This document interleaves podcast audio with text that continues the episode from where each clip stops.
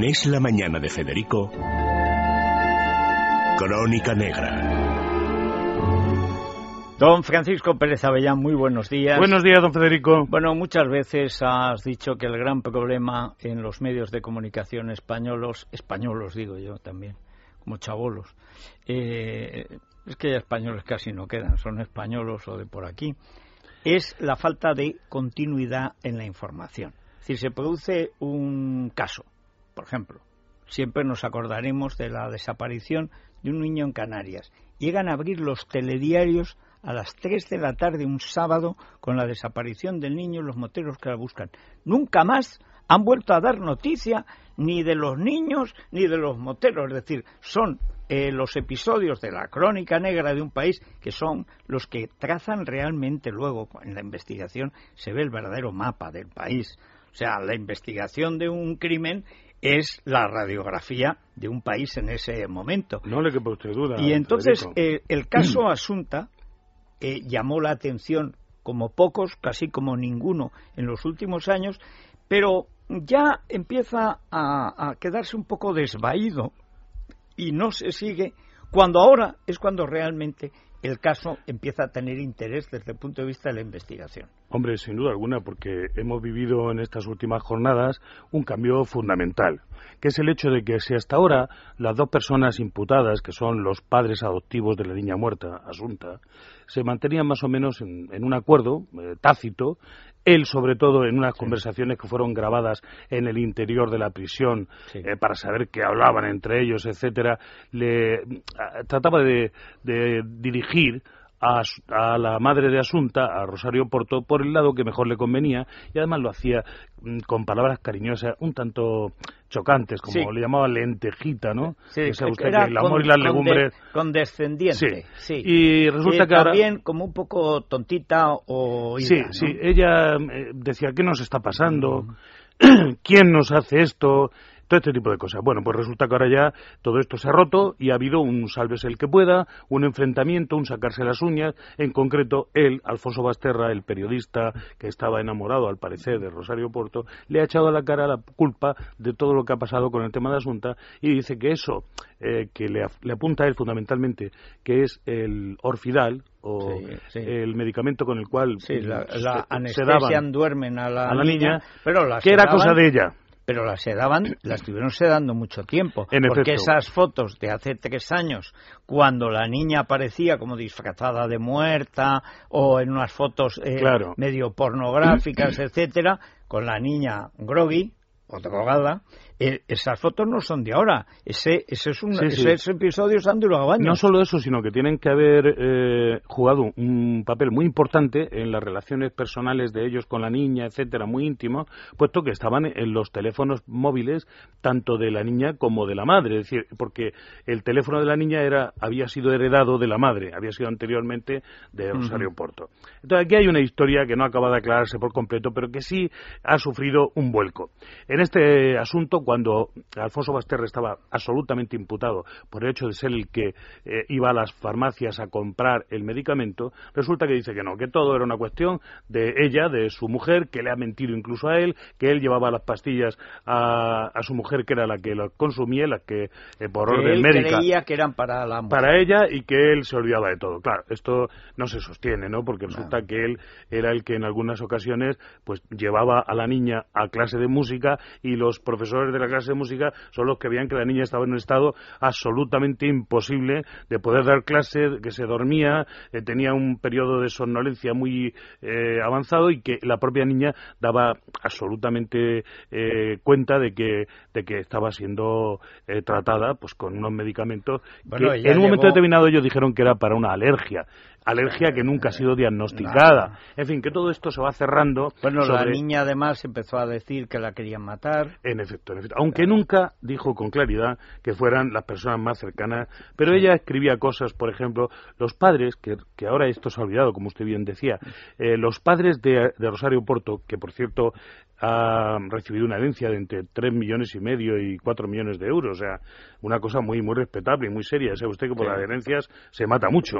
No quiero decir con esto nada, nada más que lo que es. suele lo ser, que es. Eh, se mata Hombre, por sexo y por dinero. Hombre, es que la herencia. Y entonces esta señora, eh, sus padres fallecieron de una manera muy extraña, uno detrás de otro, cuando eran personas de edad, pero que se encontraban perfectamente. Y fueron incinerados, sus cuerpos fueron incinerados. Exactamente igual como el cuerpo de Asunta Basterra, la niña Pero muerta, esta vez que fue culpa del juez. incinerado. Bueno, pero imagino porque porque lo pidió, no lo sé, no me consta, lo pidió la madre o el padre o los dos. vamos, el juez no tenía que haber dicho que No, sí. lo- el juez jamás debió permitirlo. Claro, entonces esto está a punto de cerrarse. eh, hay una vista para que la que se ha pedido ya eh, que se cierre el caso para eh, inmediatamente señalar eh, la vista oral y la, la defensa se niega. Ha habido un, un caso muy importante, un- una novedad, y es el hecho de que Rosario Porto ya no se va a defender a sí misma, ya no va a coger la toga. Bueno, esa cosa ridícula de decir que... Y que además en la historia del crimen siempre el imputado que se ha puesto la toga le ha salido mal. Sí. Y ya sabe usted que dicen los abogados que el que se defiende a sí mismo tiene un tonto por cliente, ¿no? Sí, sí, sí, Esto es sí. una cosa que es habitual, que todo el mundo lo sabe. Entonces, esta señora se puso la toga y lo hizo fatal, se quedó dormida interrogando Sí. a unos testigos y ya en esta... esto me asombra, porque que te quedes dormido cuando te interrogan, malo, pero que te quedes dormida interrogando, Claro, o sea, ya... es que de ella se ha dicho que es una buena abogada, que no sé qué, que es ilustre y tal. No es cierto. El buen abogado Era su padre. Y el Le dejó un bufete, padre, claro, claro. que tuvo que cerrar la pobre señora porque era incapaz de hacerse con los temas que llevaba su padre, que eran de mucho calado y muy importante. Incluso era cónsul de Francia en Santiago, en la ciudad de Santiago, y ella tuvo que serlo durante un tiempo en relevo de su padre, pero lo tuvo que dejar también Porque porque, no le va- superaba por completo. Entonces estamos ante una persona eh, que ahora encima sufre eh, la deserción de, de su marido, que era, digamos, el primer servidor y el más cercano y el que estaba dispuesto a sacarle de allí y todas estas cosas. Pero, claro, como la defensa de ella lógicamente ha ido a defenderla a ella a toda costa, aunque en medio él, claro, ca- caiga su marido, etcétera, no es expreso, no le han dicho oye tal, pero que mejor cada uno por su lado, Claro. ¿eh? y esto pues claro, es porque realmente hay cosas que hay que aclarar y que son fuertes.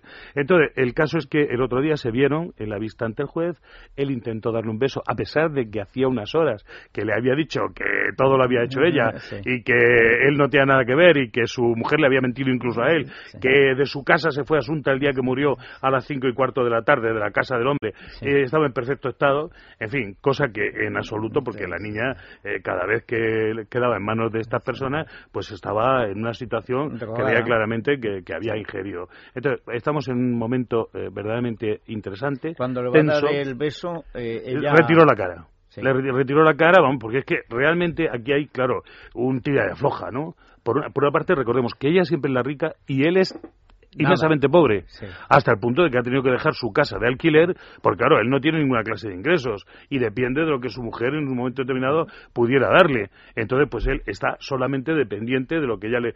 Y entonces es lógico que quiera, naturalmente, recomponer las relaciones, pero ya esto está roto y están enfrentados y vamos a ver aquí... y Recordemos que ella, aunque el abogado la presenta como una persona que está destruida, muy abatida por la muerte de su hija y porque la acusen de ello y toda esta historia, recordemos que nunca pidió permiso al juez para ir a recoger las cenizas de Asunta, de la niña, que estuvieron mucho tiempo depositadas en la funeraria. Mucho tiempo, hasta que el propio abogado, ya me imagino que por hacer una obra de caridad, Dice, fue... no, o, sin embargo, en la defensa. sin embargo, ella pidió permiso para hacer la declaración de la renta Ah, mira. y pidió permiso para ir al médico y se vistió de rojo pasión.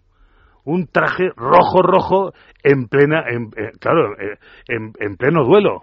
Imagina usted, es decir, que vaya abatimiento que tenía la señora, ¿no? me imagino el médico Luego usted que sabe- llega a la presunta eh, y, y te viene con un traje rojo Un traje pasión. rojo pasión. Dice, no, no, perdón, le voy a remitir a un compañero mío, a un colega muy Depresión bueno. de- no, no parece que sea. No, Hombre, no, el, no. el psiquiatra que ha hecho una cosa que no pueden hacer los médicos, que es contar las sesiones que tuvo con su, con, con su clienta, que era esta señora. ¿Lo ha contado? Sí, sí, se lo ha contado y se ha publicado en todos los periódicos, está en todas las hemerotecas. Hombre, la última vez que lo hizo eso, un psiquiatra muy famoso de Madrid, fue un habilitado dos años, en otro sitio hubiera estado en la cárcel y nunca Hombre. más volviera, hubiera podido ejercer, y era por una historia de un divorcio.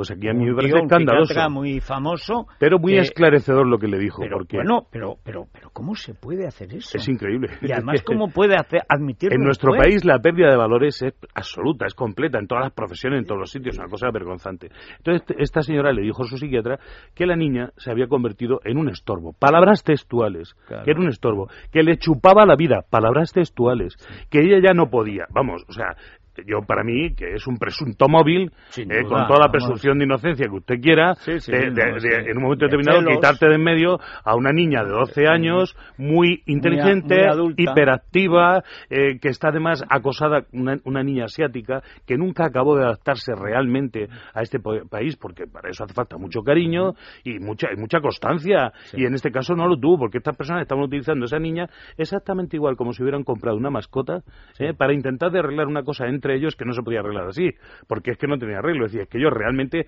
nunca se han llevado bien, ciertamente, no han, no han encajado, porque son personas que no tienen nada que ver una con la otra. Bueno, ¿y, qué va a pasar ahora? ¿Cuál es el calendario, digamos, de los El juez, en breve, en unas horas, tendría que eh, marcar ya la fecha en la que se va a celebrar el juicio, que sería, yo creo que para noviembre, o por ahí, octubre o noviembre. Y va a cerrar, va a cerrar la instrucción, a pesar de que las defensas no quieren, pero la mm, Asociación Clara Campamor, que hay que decir de aquí, que son una persona, está presidida por Blanca Estrella, una persona que lucha siempre por, por los derechos de los más mm, olvidados y de las mujeres y de todo esto, y en este caso han sido los únicos que se han ocupado realmente de lo que tiene que ver con la niña, con Asunta, porque curiosamente allí estos no tenían amigos ni familiares, nadie que hiciera un poco de, diera un poquito de calor a todas estas personas, sino que vivían su vida por completo, eso sí, muy, muy pendientes del qué dirán, porque esto de adoptar a la niña eh, china fue un poco por el qué dirán. Nosotros también tenemos niños, pase lo que pase, etcétera, aunque luego realmente no no querían tener un niño y no, yo creo que nunca han sido padres. Pero es un tema estremecedor. A ver qué va a ocurrir ahora en ese enfrentamiento real. Naturalmente ya yo no creo que vista la toga ya, vamos, a mí me han dicho que no lo va a hacer. Eh, sería una locura porque ya, se pone una toga rojo Recordemos siempre que, que, lo van a hacer frente a un jurado popular, ¿eh? Sí, que eso es Y esto esto es mal, mala partida, porque claro, ellos los de jurado popular están más bien a los signos, ¿no? A la semiótica de todo lo que ocurre. Bueno, pues lo vamos a ver eh, pronto, a la claro del verano. Muchas gracias, Paco. Hacemos una pausa y nos vamos de aquí para allá a Nerja, que es un sitio precioso. sí, y, se come bien. Y luego con esa sopa, claro, yo cuando sopa cachorreña digo, bueno, esto va a ser una cosa tremenda. Pero claro, si es de naranja y y además aquí, eh, Carlos Pérez Jiménez resulta que es un devoto que lo había probado. de ese plato. Y es que aquí hay gente que sabe de, de todo. Mundo, sí,